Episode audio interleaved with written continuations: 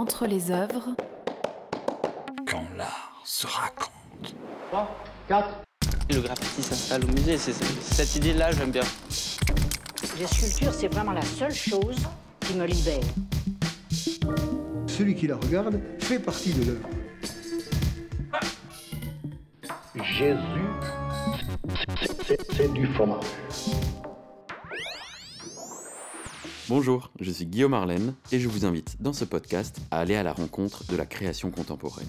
Dans chaque épisode, des artistes, galeristes, responsables d'institutions, mais aussi musiciennes, critiques, écrivains, nous racontent comment se crée, se développe et se présente l'art aujourd'hui. Bienvenue, vous êtes entre les œuvres. Épisode 3 Les percussions de Strasbourg. L'innovation permanente.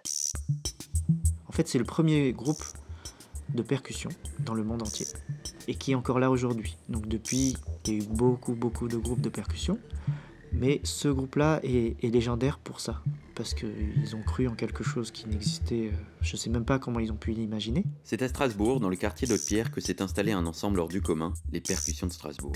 Ce groupe, fondé il y a plus de 50 ans, fait rayonner la ville, mais surtout la musique contemporaine dans le monde entier.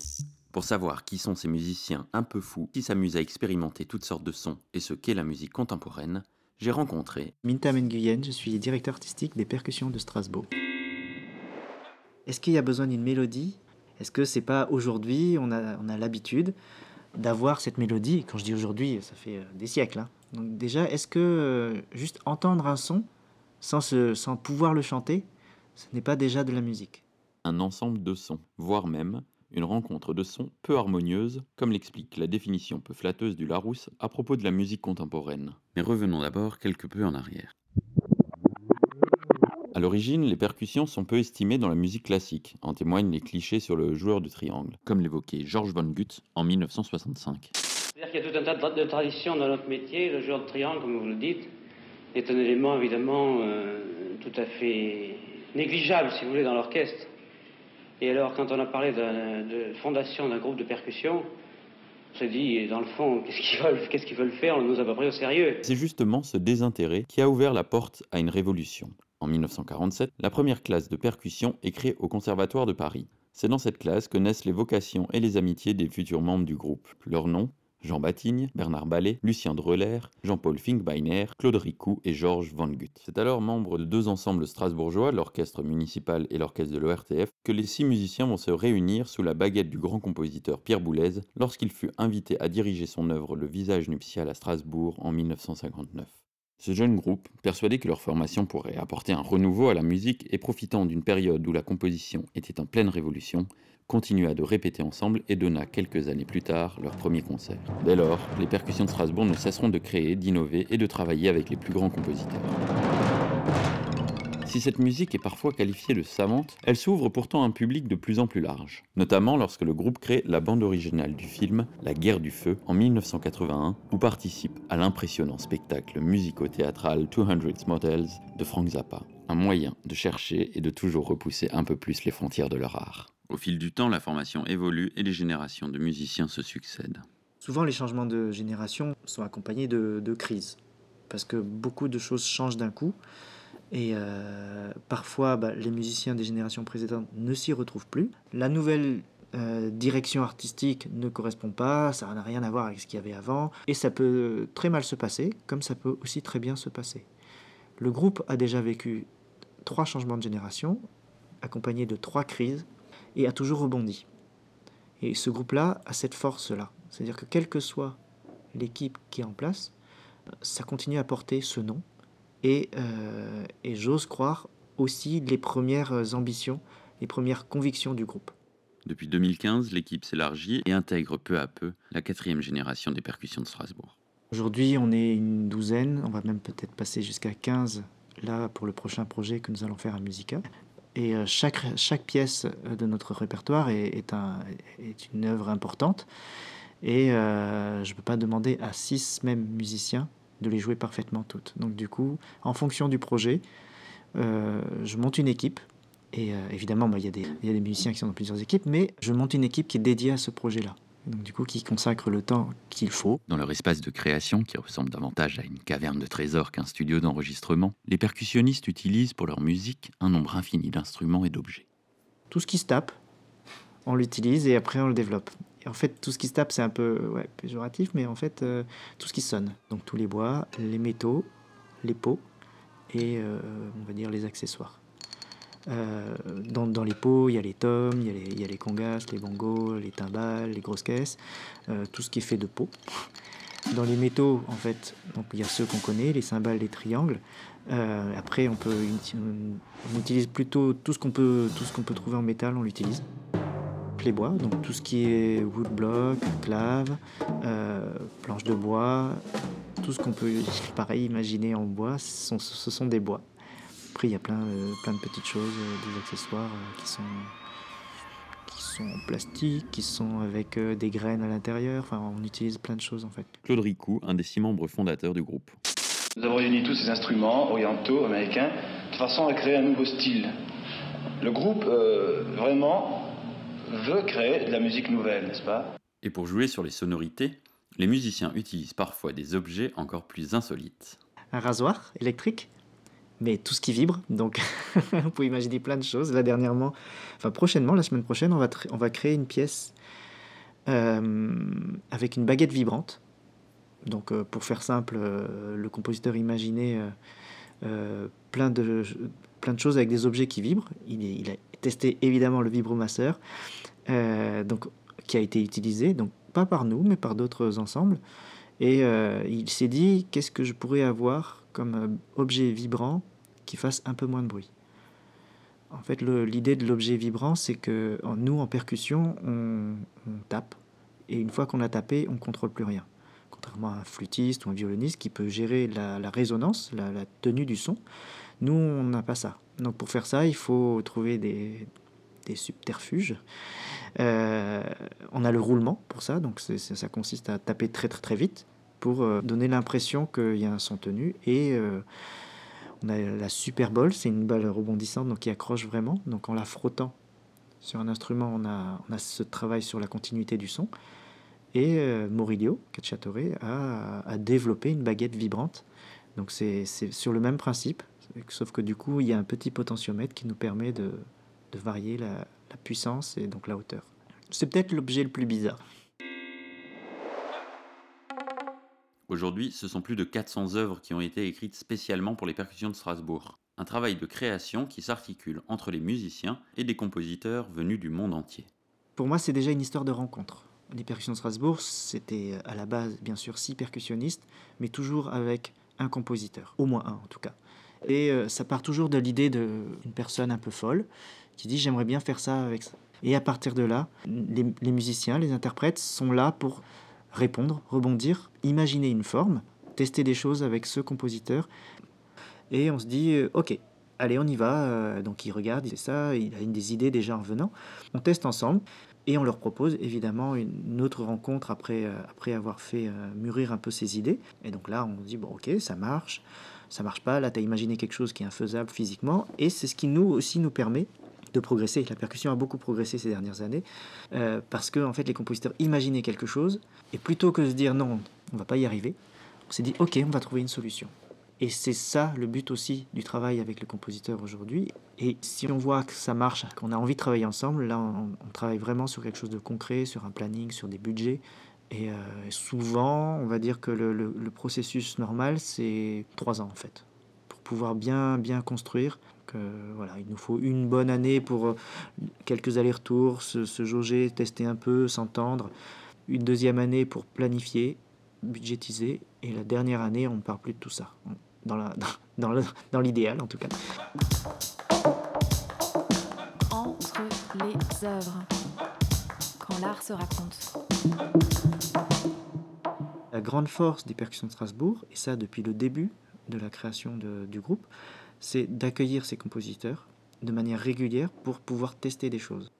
Donc le groupe ne compose pas. Il y a des musiciens qui faisaient partie du groupe qui composaient, mais ce sont les compositeurs qui composent. Évidemment, après nous, on a de temps en temps des, des, envies d'écrire, mais euh, on ne peut pas se comparer à un compositeur avec qui on travaille. Dans notre répertoire, on a eu affaire à des euh, Xenakis, Donatoni, Dufour, Cage, Stockhausen c'est difficile après euh, de se dire on va écrire derrière ces gens-là.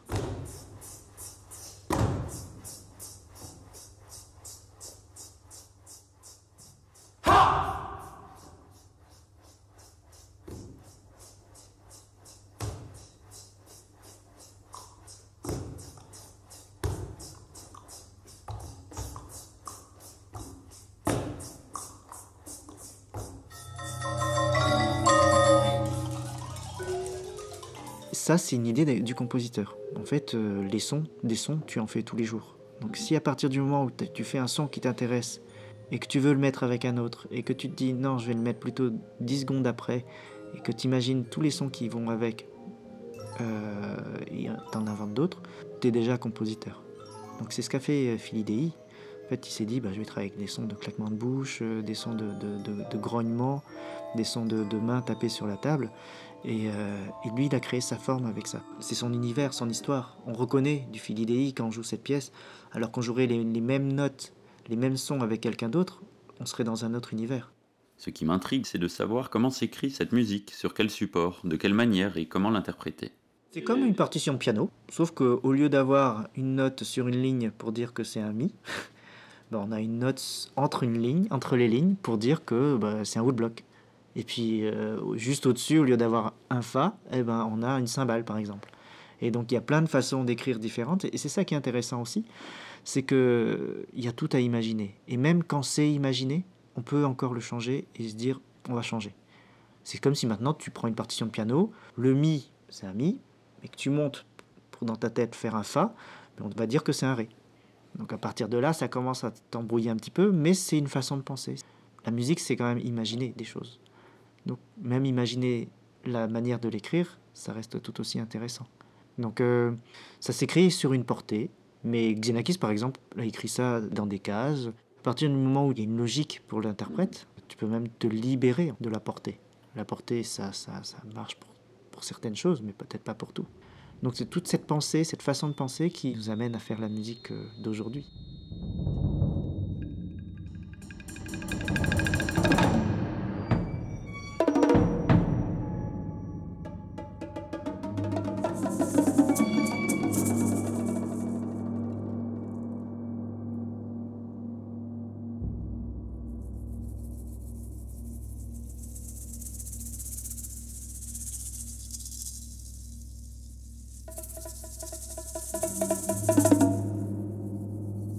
Porte le nom de Strasbourg, le groupe à certains moments se faisait plutôt rare dans la capitale alsacienne, pris par un emploi du temps planétaire. Le groupe a toujours joué à l'international et a toujours fait rayonner la ville de Strasbourg. Mais quand je suis arrivé en 2013, le groupe jouait encore peu, finalement, peu à Strasbourg. Il a, eu joué énormément avant, hein, bien sûr, mais euh, il, était, arrivé à très peu de concerts finalement à Strasbourg. Donc on a essayé de remettre ça en place.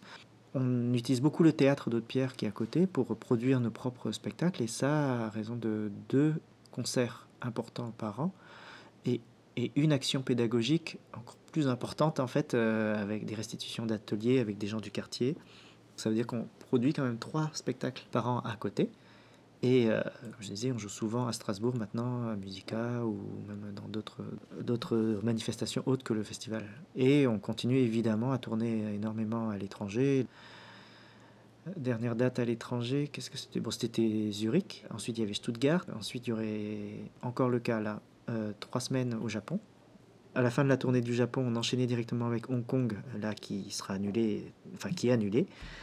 Et, euh, et voilà, l'année prochaine, il y a le Mexique, il y a la Belgique, il y a beaucoup de pays. On continue à, évidemment à jouer euh, beaucoup à l'étranger. Sur scène, les percussions de Strasbourg collaborent régulièrement avec d'autres artistes, des musiciens de la scène jazz, pop, électro, des artistes plasticiens ou des chorégraphes, ce qui donne lieu à des représentations très élaborées, laissant finalement peu d'espace à l'improvisation.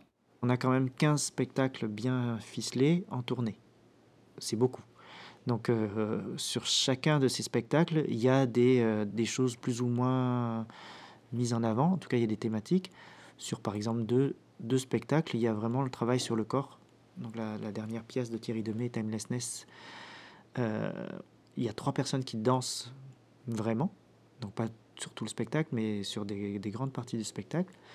Et sur une pièce de, Pierre Jodlowski qui s'appelle Ghostland, qu'on joue qu'on jouerait dans deux semaines à Metz. Euh, il y a une petite fenêtre à la fin du spectacle où, euh, l'expression corporelle est libre. Donc ce des, sont des petites choses comme ça. Si on demande Ghostland, souvent, ou les, les programmateurs veulent Ghostland, bah, ils savent qu'il y a ce petit, cette petite parenthèse à la fin. Et donc du coup, nous, on sait que là, on va pouvoir un peu s'exprimer corporellement. Mais après, par exemple, dans des projets de récital traditionnels, il n'y a pas lieu de faire ça en fait. On est interprète, donc du coup on, on est dans l'endroit où il faudrait être à chaque fois qu'on qu'on joue tel ou tel programme quand même. Donc on va pas s'amuser à danser euh, là où il n'y a pas besoin. Quand l'art se raconte. À peine quelques années après la création du groupe, les membres ont souhaité ouvrir une école de percussion en développant une pédagogie innovante appelée Percustra, basée sur l'apprentissage commun. Aujourd'hui, si l'école est fermée, Nimtam et son équipe continuent ce travail pédagogique lors de différents ateliers de création dans les écoles, les collèges et au sein de leurs studios. Pour moi aujourd'hui, le plus important, c'est de travailler avec euh, des jeunes et leur faire écouter, entendre, expliquer éventuellement. Mais pour moi, l'explication, elle est, elle est sensorielle, en fait, il faut qu'ils le sentent, ils s'expliquent ça comme ils veulent. Mais déjà, les habituer à entendre cette musique pour qu'ils ne se disent pas ah oui, il n'y a pas de mélodie ou il n'y a pas de, de, de kick, de, de, de beat qui tient, euh, donc j'aime pas. On se pose même pas la question si c'est difficile ou facile à entendre. On le sait, évidemment, mais on le sait en tant qu'adulte. Pour eux, c'est nouveau. C'est la première fois qu'ils vont entendre, ça- qu'ils vont entendre ça, qu'ils vont entendre parler du travail qu'on fait. Et c'est exactement la même chose que ce qu'ils font dans la cour. Donc ils disent, ok, qu'est-ce que tu Qu'est-ce que tu fais? Bah, je creuse, je, je prends de la terre. Pourquoi tu fais ça? Bah, je fabrique un truc. Mais qu'est-ce que c'est? Bah voilà, c'est exactement ce qu'on fait. On, leur- on leur montre que on a des outils qui correspondent à leur terre, leurs billes, leurs cartes, et, et on fabrique des choses avec. Et on le fait avec eux. Donc on, on joue. Ce sont des, des- des ensembles de sons. Et avec ça, ils se disent, euh, ok, j'imagine ça, j'imagine ça, j'imagine ça. Et souvent, ils sont très justes. Et même, très souvent, ils nous amènent là où on ne pensait pas aller. Donc peut-être qu'on cible pas le bon public. C'est vrai que souvent, notre musique, la musique, est associée, en tout cas notre musique, c'est sûr, est associée à des gens plutôt âgés parce qu'ils sont soi-disant plus cultivés, parce qu'ils ont plus l'habitude et qu'ils ont l'expérience. Mais déjà que nous, on la comprend pas, notre musique. Comment ces gens-là, qui accumulent tout ça, la comprendraient mieux, en fait? Cette volonté d'apporter des changements par l'actuel directeur artistique afin de faire évoluer la formation et envisager son avenir s'opère toujours à l'aune de l'histoire et de la tradition du groupe. Ils ont inventé une façon de penser à la base qui, qui va tenir déjà, qui, va, qui peut tenir très très très très longtemps. Donc aujourd'hui, quand on crée, évidemment, on a dans notre tête tout ce répertoire classique que je veux défendre, mais on a aussi d'autres musiques qu'on écoute au quotidien. On écoute du rock, du jazz, du punk, euh, du funk, toutes ces musiques-là inspirent aussi nos créations d'aujourd'hui. Et évidemment, je cherche à ce que tous les musiciens viennent avec des idées de tous les horizons pour qu'on puisse créer avec aussi ces, personnages qui sont tous aussi intéressants les uns que les autres. Donc comment je le vois? Moi je vois déjà euh, comme une structure qui fonctionne, qui peut continuer à diffuser, parler de ce répertoire-là, jouer ce répertoire, et continuer à imaginer, à écrire des choses. Et ça, la marge que j'ai, l'espace que j'ai, c'est qu'est-ce que moi je vais apporter. Je travaille par exemple sur le corps, le travail euh, euh, avec euh, d'autres disciplines, même si encore une fois, le groupe le faisait déjà. Mais j'a- j'apporte ma version, ma vision de ça. Après, celui qui viendra après moi ou celle qui viendra après moi fera probablement pareil en fait. Mais c'est parce que c'est déjà tellement ouvert. C'est déjà tellement ouvert. Et je pense que quand je dis pareil, c'est pas exactement pareil. Ça veut dire avec le temps dans lequel il vit.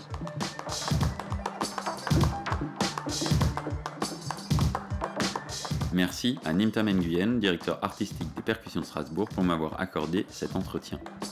Et comme un podcast ne se fait jamais seul, je remercie Amélie Lénard pour sa participation. Ce podcast, une fois de plus, a été réalisé et mixé par le talentueux Mathieu Fischer. Vous pouvez partager ce podcast et vous abonner à la page Instagram Entre les œuvres pour ne surtout pas rater le prochain épisode. Et d'ici là, restez chez vous.